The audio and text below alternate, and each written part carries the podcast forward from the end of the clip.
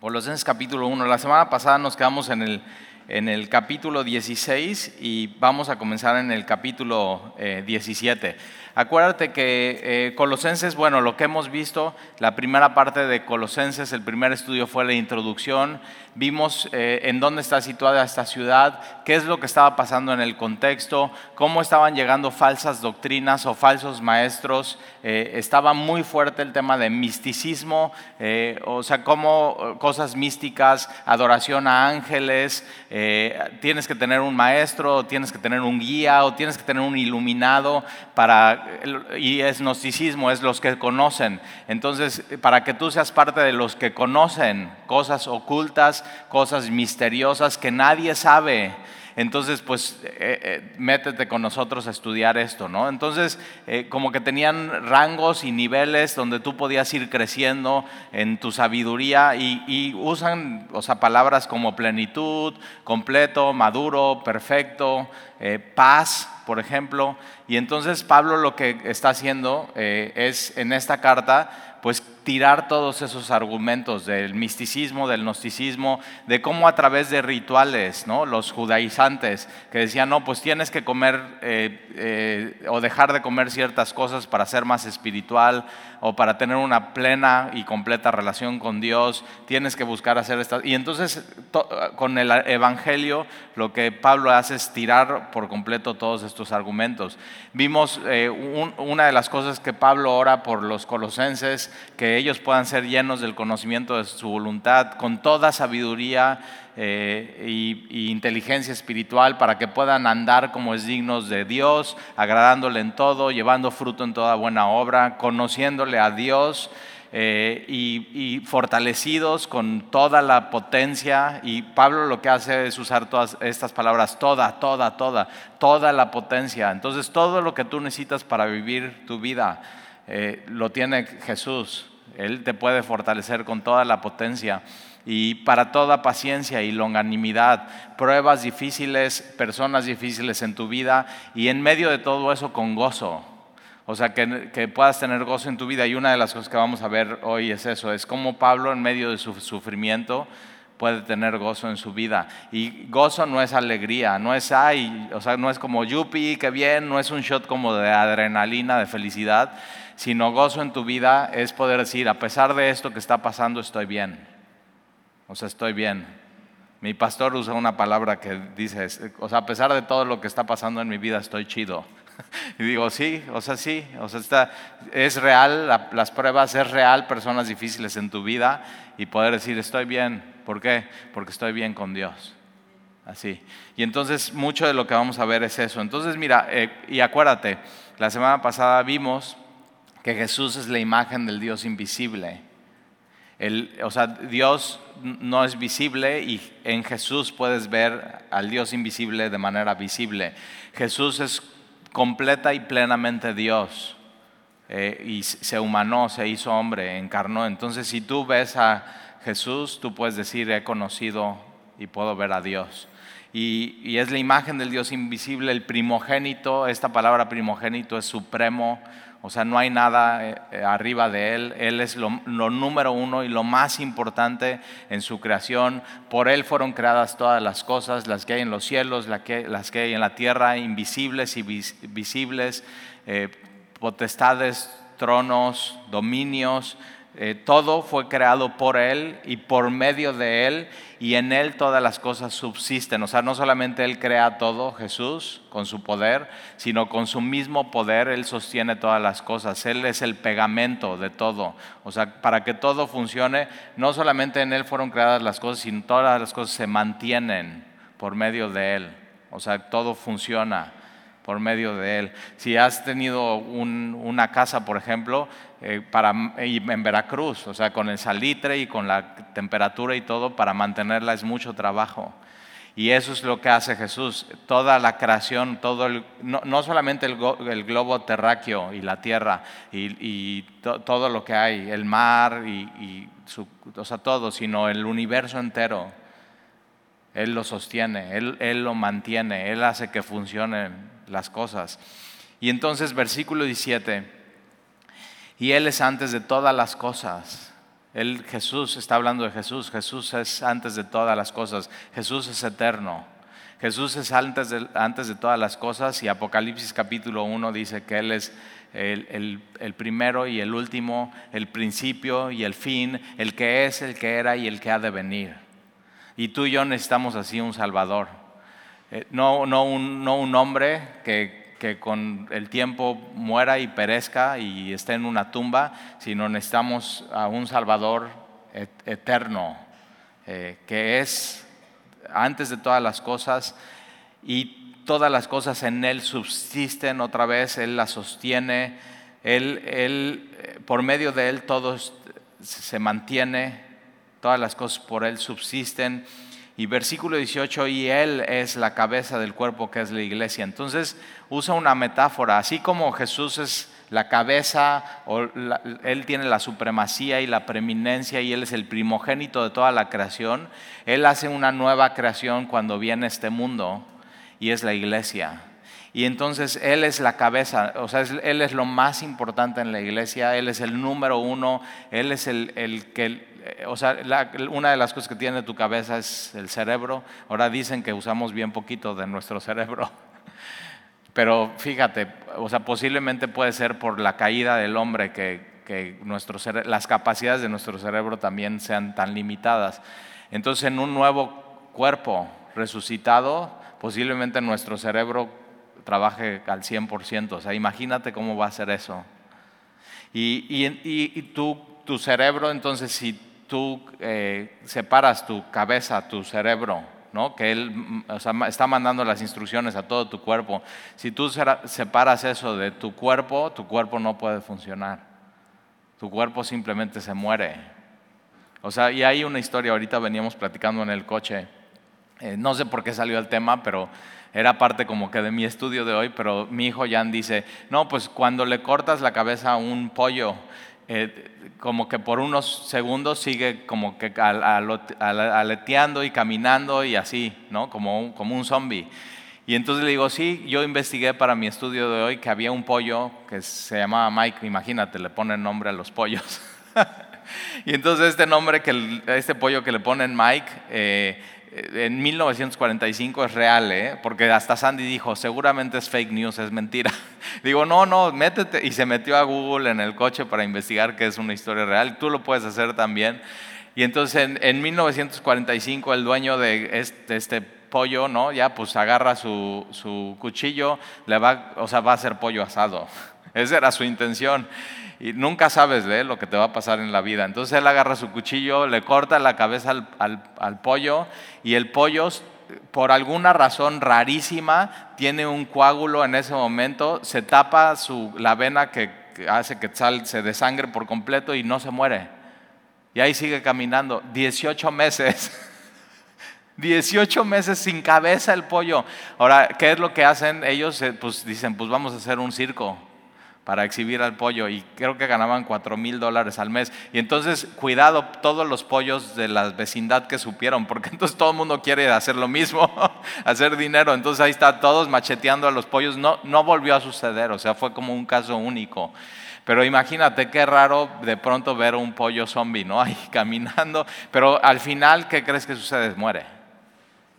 O sea, es, al final eso muere. Y puede haber personas en el, en el mundo que parece que están vivas, pero no lo están, porque no están, no están unidas a la cabeza que es Jesús. Y, entonces lo que hace aquí Pablo en su carta es, eh, está la iglesia, que es el cuerpo de Jesús, y está Jesús, que es la cabeza de la iglesia, es una metáfora del cuerpo, y Jesús no se puede separar de su iglesia y tú no puedes separar la iglesia de Jesús. Entonces tú no puedes decir que tienes una relación personal con Jesús sin, sin la iglesia. ¿Te das cuenta? Es inseparable. Y, y, o sea, y, mira, Él es la cabeza del cuerpo que es la iglesia, el, el que es el principio, quien inició la iglesia, o sea, es su idea y inició en la resurrección de los muertos, porque dice, Él es el primogénito entre los muertos. Cuando Jesús resucita, Jesús instituye la iglesia y comienza por su resurrección. Antes de eso simplemente era un grupo de de judíos y de pescadores y, por ahí un, cobrador de impuestos que van siguiendo a Jesús, pero cuando Jesús resucita, la, iglesia, que es eclesía, que es asamblea, o sea, la idea de que nos reunamos semana tras semana a estudiar la palabra, a orar juntos, a, alabar a Dios, a estar en comunión, es su idea. Por eso piensa en esto, ¿eh? porque se nos da mucho, a mí a veces me pasa también. Cuando hablas mal de la iglesia, estás hablando mal de lo que Jesús inventó. Y sí, no somos lo que deberíamos de ser, sí, sí, cierto.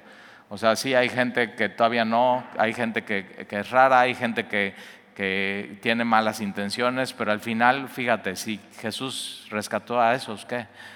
Es su iglesia, es su idea, Él está haciendo una obra y Él la va a terminar. Todavía no es lo que deberíamos de ser, pero aquí estamos y todos o sea, todos tenemos fallas y todos estamos de pronto tropezando y todos necesitamos, pero ¿qué es lo que tenemos? ¿Qué es lo que nos hace iglesia?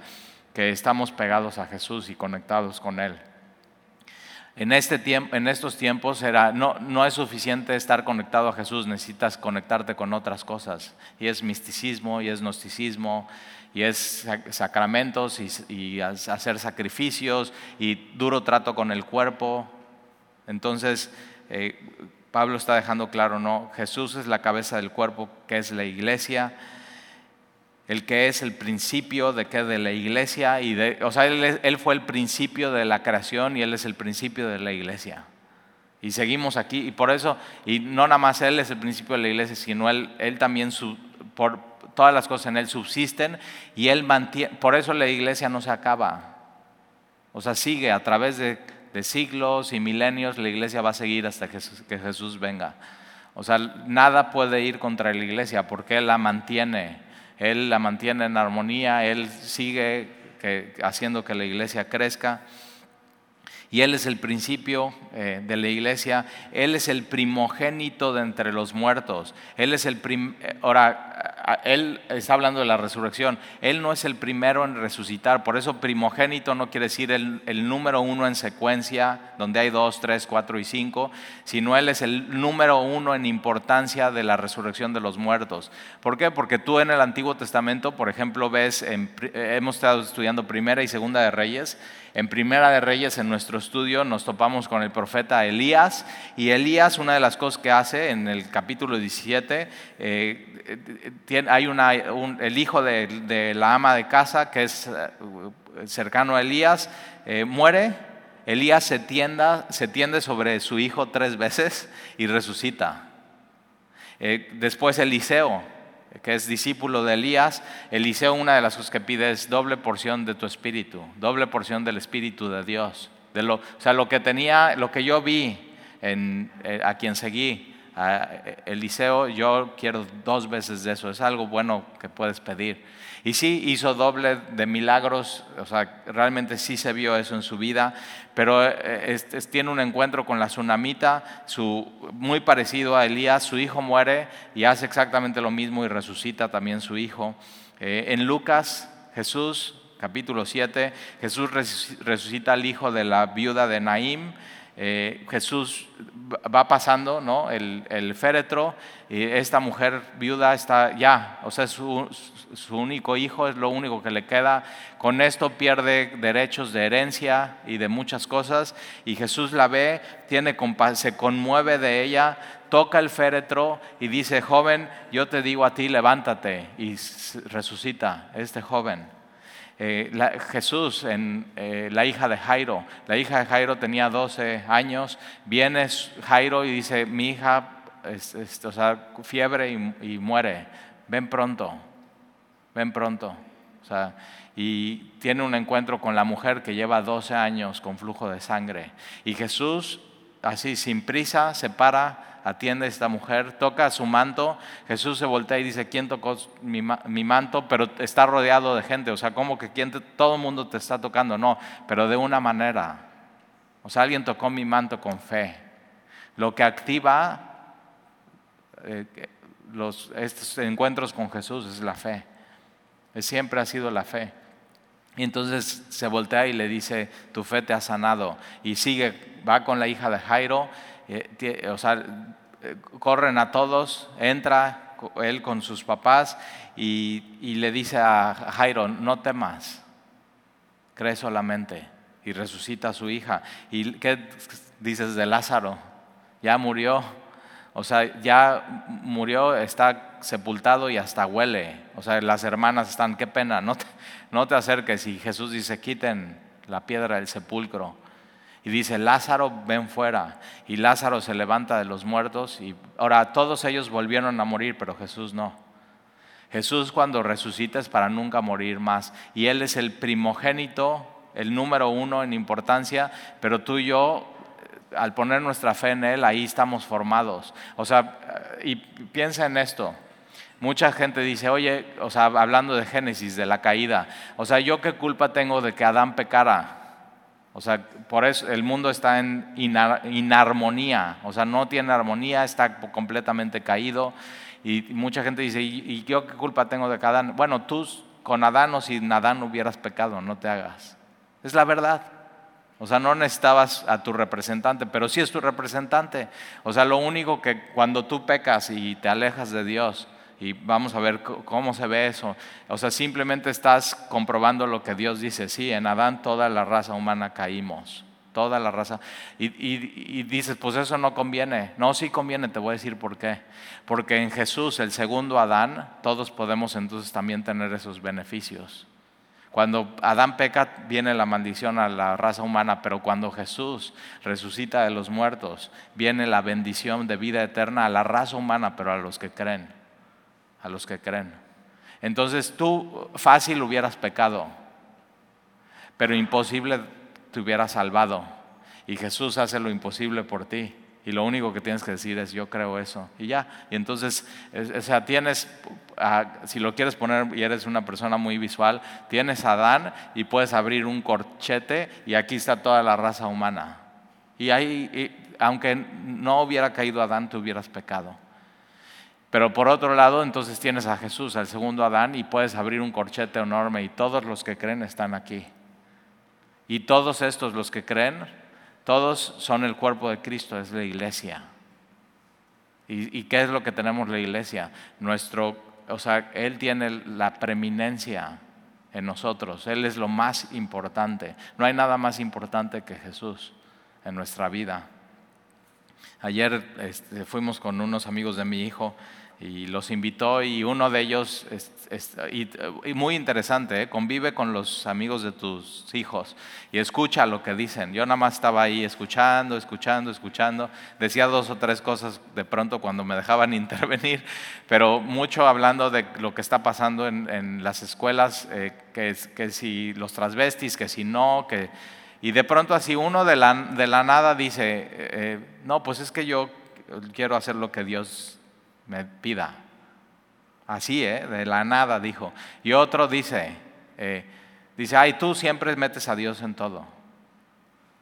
Y entonces como que ellos ya saben, o sea, sí, ¿por qué? Porque Dios debe tener la preeminencia sobre todo en tu vida. Y yo así, nada más así como, no, no le dije nada, pero yo si le hubiera dicho es bien, dame five y síguele, ¿no? Pero digo, fíjate cómo en, en, medio de la juventud hay jóvenes que dicen, no, yo, yo sí, o sea, ¿cómo, puedo dejar de pensar en Jesús aún cuando estoy en una reunión con mis amigos? Él tiene toda la preeminencia en, en la iglesia, en la creación y lo tiene que tener en tu vida. Y no, no te o sea, no te separes de la cabeza que es Jesús, si no vas a estar como el pollo Mike, ahí está. Y entonces fíjate, Él es el primogénito entre los muertos para que en todo tenga la preeminencia, no solamente en su creación, sino en la iglesia. Él es supremo, la iglesia es idea de Dios. Versículo 19, por cuanto agradó al Padre que en Él, en Jesús, habitase toda plenitud. La, la palabra plenitud era favorita entre los gnósticos. Y hoy mismo también, o sea, es eso, ¿estás buscando plenitud en tu vida? O sea, llama, ¿no? O sea, yo una de las cosas que hago así, este, cuando voy en la carretera y digo, estoy, ya estoy aburrido, ya leí un audiolibro, ya oré, pongo y me pasa cuando voy de aquí a Puebla y justo por perote agarra una estación de radio y es de estos cuates merolicos que están vendiendo así a Dios O sea, llama ahora y ya sabes, se inventan una carta. Eh, querido maestro, iluminado, no sé qué, y yo te quiero pedir, y entonces ellos ponen frases que como que dices, ay, yo sí quiero eso también que esta persona de la carta pide. Paz, plenitud, ¿no? Llenura. O sea, y dice, y, y te escribo para saber si voy a tener un aumento de sueldo. ¿Quién no quiere un aumento de sueldo? Aquí. O sea, con la inflación y todo, dices, no, pues sí me haría bien un aumento de sueldo. Pero están eh, mandando, echando anzuelos y echando anzuelos y, para, y alguien cae y dice, yo quiero eso.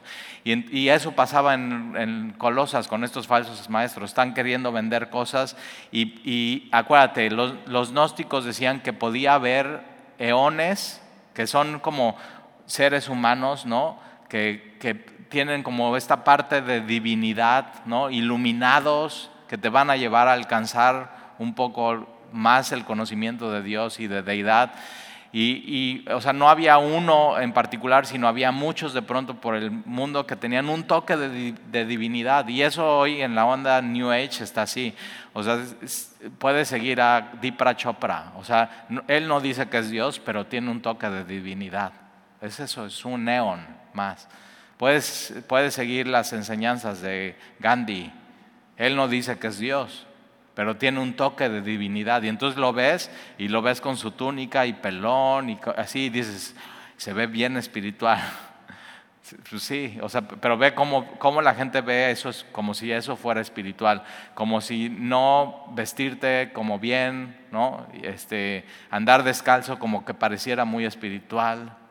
Y no, eso, o sea, sí, entonces, pero todo eso estaba pasando, toda esa corriente.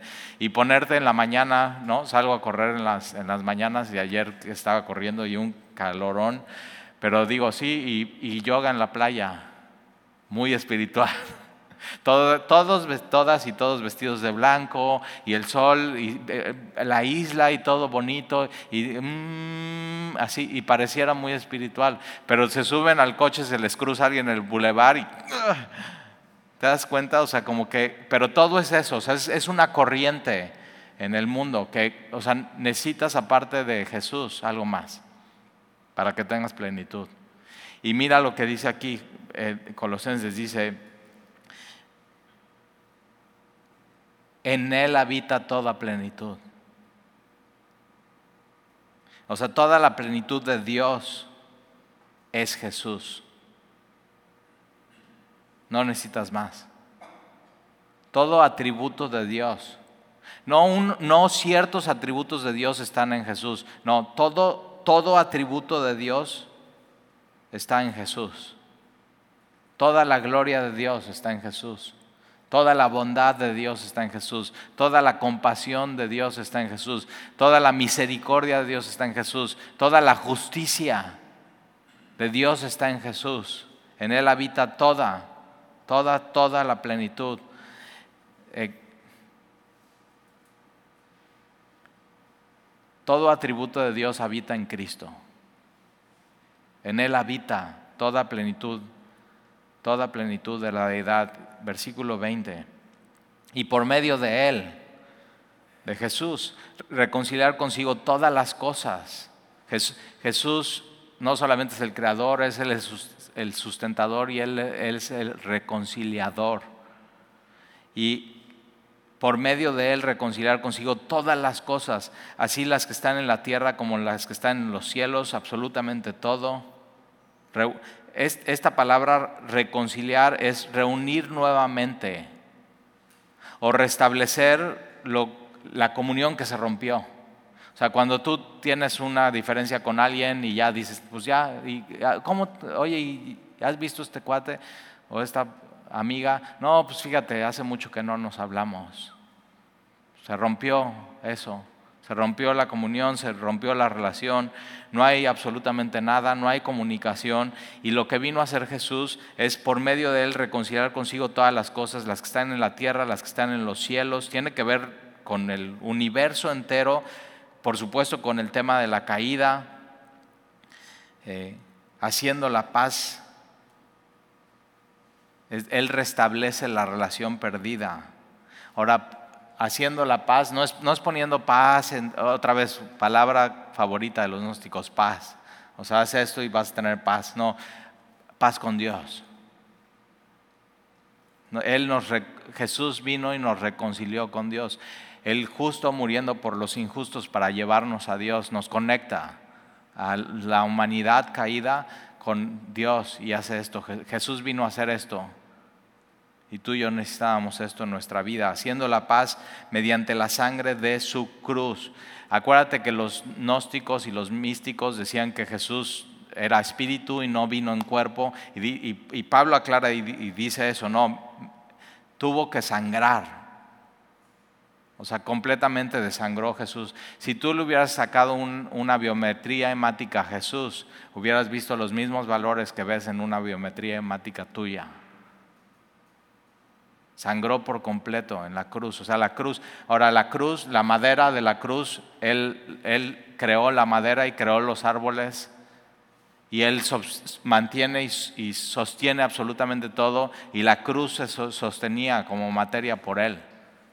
Los clavos, la corona de espinas, absolutamente todo Él, o sea, todo, todo lo creó, todo los, lo sostiene y por medio de Él reconciliar todas las cosas, las que están en la tierra, las que están en los cielos, haciendo la paz mediante la sangre de su cruz. Entonces, que tú fuera reconciliado con Dios, tuvo un costo, su vida.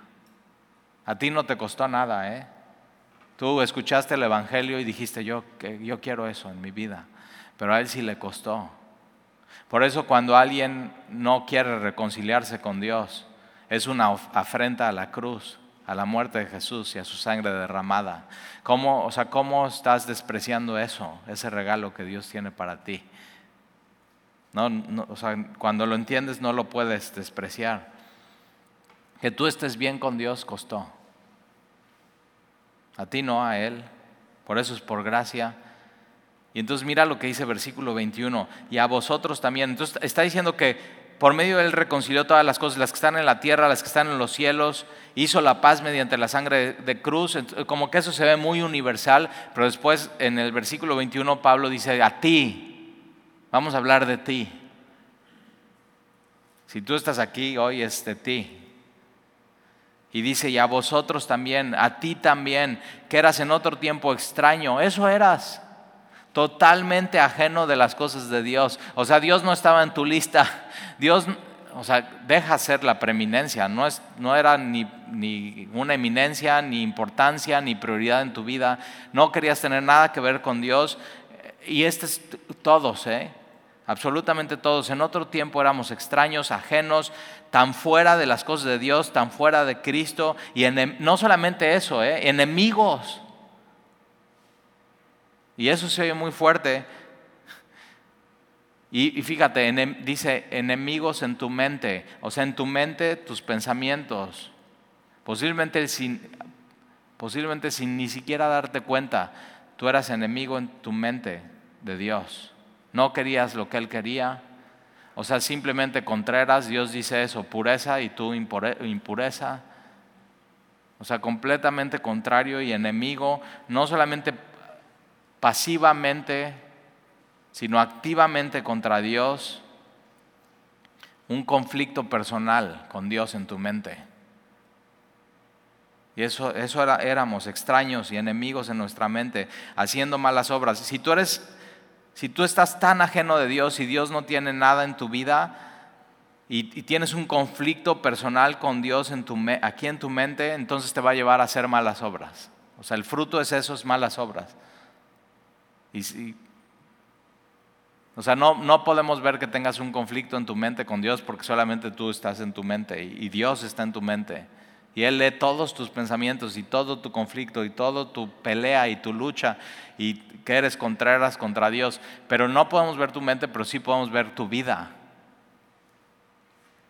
Y entonces haciendo estas malas obras es cosas perversas, inmorales y torcidas. O sea, justo lo que dice Dios, no hagas, eso haces. Entonces todos éramos, todos, en otro tiempo extraños, ajenos, enemigos, en nuestra mente haciendo malas obras, pero ahora, y ahí cambia por completo. Ahora por gracia, solamente por gracia, os ha reconciliado en su cuerpo de carne. Está hablando de la encarnación. Jesús era Dios y estaba en su gloria, se despojó y vino a este mundo y se vistió de hombre. Y entonces murió en una cruz y su sangre fue derramada, pero tuvo que, antes de ir a la cruz, tuvo que ser Dios encarnado. Y tú, tú y yo necesitábamos un Salvador de carne y hueso, real, que fuera una cruz real, que su sangre fuera real, porque el perdón que tú y yo necesitamos y la reconciliación tiene que ser real. Eso era lo que nosotros necesitábamos en nuestra vida. Y entonces Él, en su cuerpo de carne, nos reconcilió por medio de su muerte. Ahí está otra vez la cruz, real la cruz. Ahora, ¿para qué lo hizo? Mira, para presentarnos santos y sin mancha y irreprensibles. Entonces, antes éramos tres cosas, extraños, enemigos y haciendo malas obras, pero este es el Evangelio, que Jesús se hace hombre, Dios se hace hombre, encarnó, vivió una vida que tú y yo no pudimos vivir, de santidad. Ahora dices, ay, eso de santidad como que se oye muy así. Entonces, quiere decir que, que voy a tener que dejar de tomar alcohol y dejar de fumar y de dejar de decir, de, dejar de decir groserías. Y digo, no a ver, déjame te hago una pregunta. ¿Dios es santo porque no fuma? ¿Dios es santo porque no dice groserías? ¿Dios es santo porque no toma alcohol? No. o sea, va mucho más allá de eso. Va mucho más profundo. Y, y Jesús nos reconcilia en la cruz con su muerte. ¿Para qué? Para presentarnos ya no ser extraños, sino ahora ser santos, ser suyos. Ya somos suyos, ya no somos ajenos, ya no estamos lejos, ya estamos cerca. Somos apartados para Él, somos santos y sin mancha. Es una realidad de nuestras vidas. ¿eh? Ahora, cuando pecas, no sé si te ha pasado, pecas y te sientes sucio, o sea, como... Pero entonces, ¿qué tienes que hacer? Ir a la cabeza, que es Jesús y decir, Señor, confiesas y Él te limpia, te vuelve a limpiar de tus pecados. Y lo que hace la cruz es que nos limpia de nuestros pecados y nos perdona y nos redime y nos compra. Y entonces somos santos y sin mancha, irreprensibles delante de Él. Y esta palabra irreprensible es que ya no hay acusación contra nosotros. Entonces nos podemos parar delante de Dios y decir, ya soy santo, soy de Él. No soy ajeno, no soy extraño, no soy enemigo, soy de Él, sin mancha. Y si, nadie me puede acusar. ¿Por qué? Porque Jesús ya pagó por ti. Él, él fue condenado por ti. Entonces no hay, no hay acusación en tu contra. Y eso da, una tremenda libertad. O sea, ve, lo que logró Jesús por ti y por mí en la cruz. Para presentarnos santos y sin mancha. Cuando estás en Jesús, y esa es tu posición, estás en Cristo, eres santo, sin mancha, irreprensible. Y no hay ninguna condenación en tu contra. Digo, ah, o sea, ¿qué religión ofrece esto en el mundo? Nadie. Nadie, nadie hace esto. O sea, y Jesús arregla el asunto, aún él siendo el, dolido, el, o sea, pecamos contra Dios. Y él dice, no importa, yo arreglo el asunto. Y, pero para arreglar el asunto, él se pone a mi nivel, se hace hombre y se sienta con nosotros y arregla el asunto. Él viene a mí, yo no a Él. Él vino a salvarme. Romanos 5.1. Mas Dios muestra su amor para con nosotros en que aún siendo pecadores, Él viene, se hace como yo, se pone a mi nivel y, y me salva. Mas Dios muestra su amor para con nosotros en que aún siendo pecadores, Cristo murió por nosotros. Nada, o sea, el Evangelio es único y nada en este mundo, ni gnosticismo, ni misticismo, ni nada ofrece esto, sino solamente el Evangelio, solamente Jesús. Y entonces, versículo 23. Si en verdad permanecéis, entonces, ¿qué, me toca hacer a mí? Hasta ahorita nada. Todo esto ya, tú, lo que te tocaba no, no lo pudiste hacer ya nos pusimos de acuerdo. Tú eras enemigo, tú estabas ajeno y, tú en, tu mente eh, estabas en contra de él, traías un pleito con Dios. Ahora, no sé tú, pero yo, o sea, o sea, ¿para qué te pelas con Dios? Alguien va a ganar. Y déjame decirte, no va a ser tú. Tu, tu razonamiento y tus argumentos, por más bueno que sean, no le vas a ganar a Dios. Lo que toca con Dios es rendirse. Y posiblemente tú estés aquí hoy y has estado luchando con Dios en tu mente, en tu mente, y nadie sabe, es solamente tú. Y lo que toca, lo inteligente es rendirse, porque Él es la imagen del Dios invisible, el primogénito de toda la creación. En Él fueron creadas todas las cosas, en, todas las cosas en Él subsisten, y Él es la cabeza del cuerpo que es la iglesia. Él es el primogénito entre los muertos. Él tiene toda la supremacía y toda la preeminencia en todo. Entonces, ¿cómo, ¿cómo vas a poder pelearte con Él? Lo inteligente es rendirte y decir, aquí estoy, Señor. Y decir, yo en otro, yo, yo era extraño, yo era ajeno, yo era enemigo. Sé que estaba haciendo malas, malas las cosas, pero yo necesito a ti como Salvador y como Señor en mi vida. Me rindo. Ahí está, ya. Eh, no hay cosa más cansada que estar peleado con Dios. ¿eh? No hay cosa más cansada y difícil en este mundo que ser rebelde con Dios y no tener paz y no tener gozo y no tener la plenitud que hay en Jesús, que lo llena, Él lo llena todo en todos. Y eso lo puedes buscar en todos lados. Puedes ir al bulevar, clase tras clase tras clase de yoga Puedes ir a clase de meditación, puedes ir a clase de tai chi, puedes ir a clase de reiki, puedes hacer artes marciales mixtas, puedes hacer ejercicio. Y hay gente que dice, no, Forrest Gump, ¿te acuerdas de la película? O sea, se siente tan vacío y se pone a correr y va por todo Estados Unidos. Y de pronto dice, no, pues ya, esto ya no, y para. Y tiene sus seguidores atrás, ¿eh? como los gnósticos. Y se voltea y, ya, y, y, ya, y dice, quiero, creo que voy a ir a casa. se acabó. No le sirvió de mucho. Por un momento se olvidó de sus problemas, pero por más que corría, lo seguían. Y la solución entonces no, es esa, no es tanto ejercicio. Es, Jesús. Entonces, ¿qué toca? ¿Qué, ¿Qué nos toca hacer? Esto, permanecer.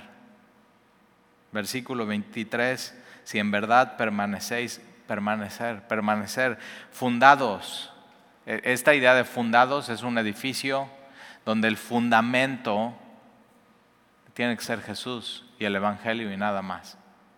Tú nada más necesitas ese fundamento y sobre ese fundamento construyes para arriba y creces, pero conectado siempre con la cabeza, con el fundamento. Entonces permanecer fundados y firmes en la fe, firme como soldado. Me paro ahí, no me muevo firme en la fe, sin moveros de la esperanza del Evangelio. Es la única esperanza. Entonces ahí eh, en el Evangelio es, tu fundamento, ahí construyes, estás firme y no te mueves. Esta, esta idea de sin movernos eh, tiene que ver, es una metáfora de, sentado en una silla y, y no te mueves de silla. O sea, tú agarras el Evangelio y decides, ok, esto es el Evangelio y aquí me voy a sentar y no me muevo. Y pueden venir gnosticismo, o sea, vientos de corrientes, de doctrinas, y dicen, no, mira, esta silla está más cómoda, no me muevo. Mira, eh, prueba esto, no me muevo. A veces es bueno ser necio, ¿eh? En estas cosas. No te muevas. No te muevas aquí me quedo, no me muevo. Y una de las cosas que va a ver tu familia que no cree en Jesús y no cree en el Evangelio es, oye, pues sí, mira, trae esos rollos, pero no se mueve. no, no te muevas. Y todo lo demás, o sea, todo pasa. Son modas. Viene esta moda, viene esta moda de religiosidad, de espiritualidad, y va y viene. Pero tú y yo no nos... Aquí, aquí me quedo, aquí me siento, no me muevo. Ahora, ¿estás sentada en la, silla correcta del Evangelio? Si no, párate de cualquier otra silla, porque esa silla lleva a la perdición, y siéntate en la silla de salvación y di, no me muevo de esta silla. Entonces, si en verdad permanecéis fundados y firmes en la fe y sin moveros de la esperanza, la única esperanza, no me muevo de ahí del Evangelio que habéis oído, el cual se predica en toda creación que está debajo de los cielos. El, el Evangelio, o sea, no es por medio de sacramentos que eres salvo, no es por medio de hacer ciertas cosas, no es por dejar de comer unas cosas, no es por hacer un ejercicio, es porque escuchaste el Evangelio y creíste. Es fe. Es la locura de la predicación. Que vas y escuchas y dices, eso es. Que alguien, así, un güerito me dijo, no, no te muevas, siéntate en esa silla y no te muevas. Y le hice caso y aquí estoy. Eso. Es el Evangelio. Y entonces, el cual se predica en toda creación que está debajo del cielo. Es, el Evangelio es universal. Entonces, para hindús, el Evangelio. A un hindú, ahora budismo, ¿eh? budismo viene del hinduismo y es muy atractivo y, ah, y hasta música tiene, ¿no? Y todo. Y dices, órale, o sea, budismo es hinduismo recargado. Es eso. Y va y viene y todo. Entonces, el evangelio es para el hindú y el que está siendo budismo y es para el, que es ateo y es para el que es católico y es para el que es, o sea, el evangelio es universal, no importa de dónde vengas. Y es el que se predica en toda creación. ¿Por qué? Porque toda la creación, toda la raza humana necesita escuchar el Evangelio para ser salvo. Porque en Adán todos caímos, pero en Jesús, si creemos en Él, todos seremos vivificados. Entonces, si no estás conectado con la cabeza, estás como el pollo Mike. Así, y el pollo no, pues no veía ni nada, pues simplemente caminaba. Iba por un lado y por otro y por un lado y por otro y así. No se podía ni alimentar solo, le tenían que dar con un goterito, por donde le cortaron la cabeza un goterito. Digo, pobrecito, lo hubieran matado mejor. O sea, por 18 meses, qué cruel es la humanidad, ¿verdad? O sea, ya en paz descanse y le cortan otro pedazo, ya se muere. Pero es eso, quien no está conectado al cuerpo, pareciera que está vivo, pero al final morirá, a la cabeza que es Jesús. Tiene que ser parte del cuerpo de Cristo y conectado a la cabeza que es Jesús. Entonces, el, cual se predica en toda creación que está debajo del cielo, del cual yo, Pablo, fui hecho ministro. Y, la semana próxima vamos a ver, bueno, no, porque va a haber una predicación especial, pero la siguiente semana vamos a ver lo que Pablo dice acerca de su ministerio y cómo en medio de la, de la aflicción puede tener gozo. Entonces, si tú de pronto estás pasando por un así aflicción en tu vida, o sea, ¿cómo puedo tener gozo? Y Pablo nos va a dar la receta de eso. Pero mientras tanto es eso, es no te muevas. Si te quieres llevar algo hoy, es no te muevas del Evangelio. Puede venir Oye, no, es que fíjate, hay una... Y, y modas han entrado en la iglesia, ¿eh? O sea, ha venido corrientes y de pronto todos están siguiendo la misma moda. Y yo digo, no, no nos movemos, no nos movemos. Si una cosa estás buscando y tienes que buscar en una iglesia es seguridad, que no nos movemos del Evangelio, que la cabeza es Jesús, que Él es lo más importante. Entonces puede venir vientos de doctrina y no me muevo.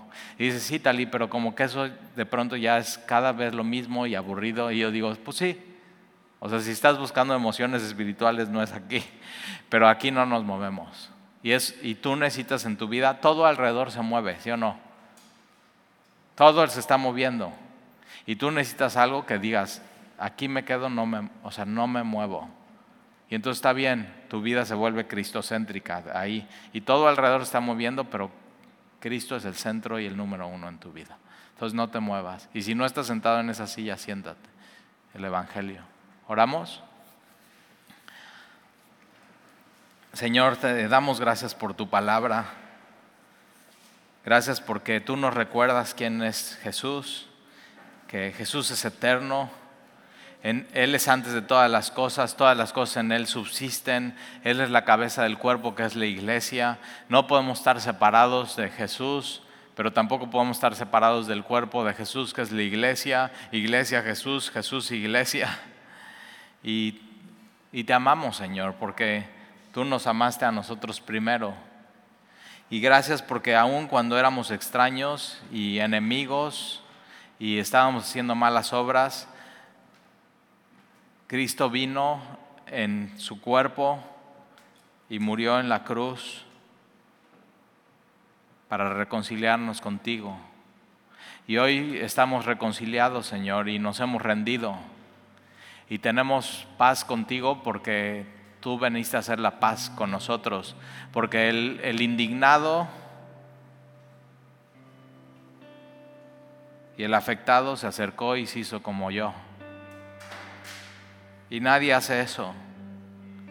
Gracias Señor por venir a arreglar el asunto aun cuando tú eras el ofendido.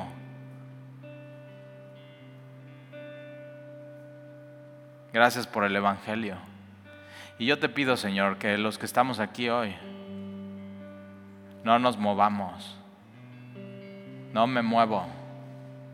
Firme, perseverando, constantes, sin movernos de la esperanza. No hay otra esperanza, no hay otra esperanza. Entonces ahí nos sentamos en la esperanza que es el Evangelio. Y te lo pedimos, Señor. En el nombre de Jesús. Amén.